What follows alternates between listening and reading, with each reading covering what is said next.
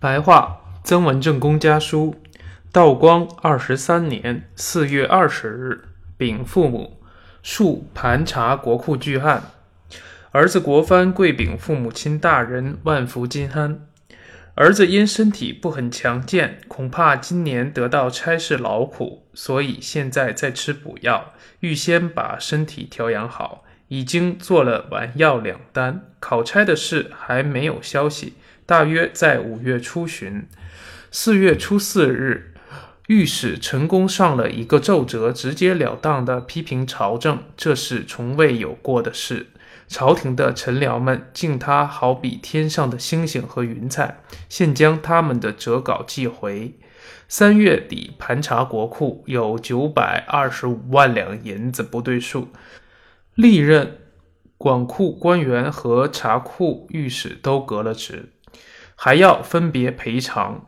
查库大臣也摊了一份赔偿，这是从来没有的大案。湖南库查御史的有石成藻、刘梦兰二人，查库大臣有周细英、刘全之、何灵汉三人。已死的由子孙分赔，何家要赔三千两银子。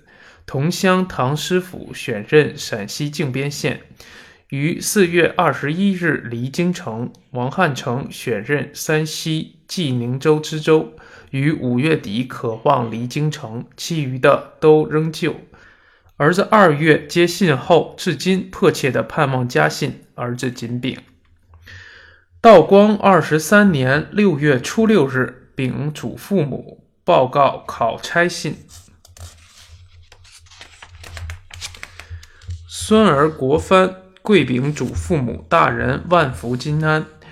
五月二十九日接到家里第二封信，是三月初一发的。六月初二日接到第三封信，是四月十八日发的。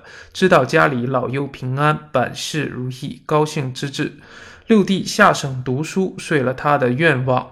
情绪既然已经通畅，志气一定会奋发，将来必定有大的成就。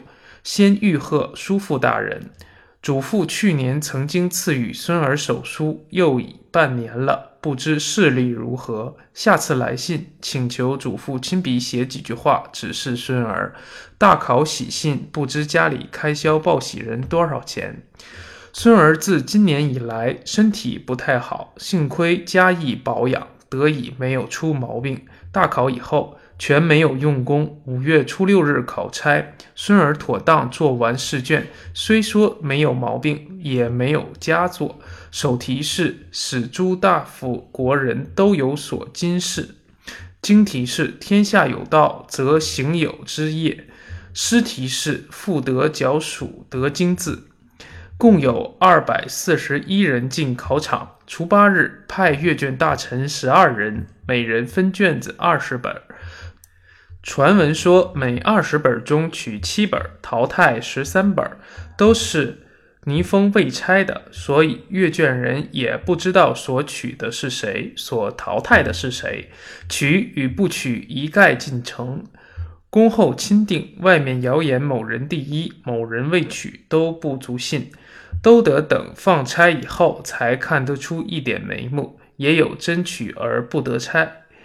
真未取而得差的，冷静听消息罢了。同乡考差九人都妥当交了全卷。孙儿在京平安，孙媳妇及曾孙兄妹都好。前次付的银子想已到家。高立深目前难寄，容许我以后找到便人寄回。大弟在城南，孙儿已有信托陈饶农先生。同乡官员都是老样子。黄正斋坐粮船来，已于六月初三到京城，其余容许我以后再行禀告。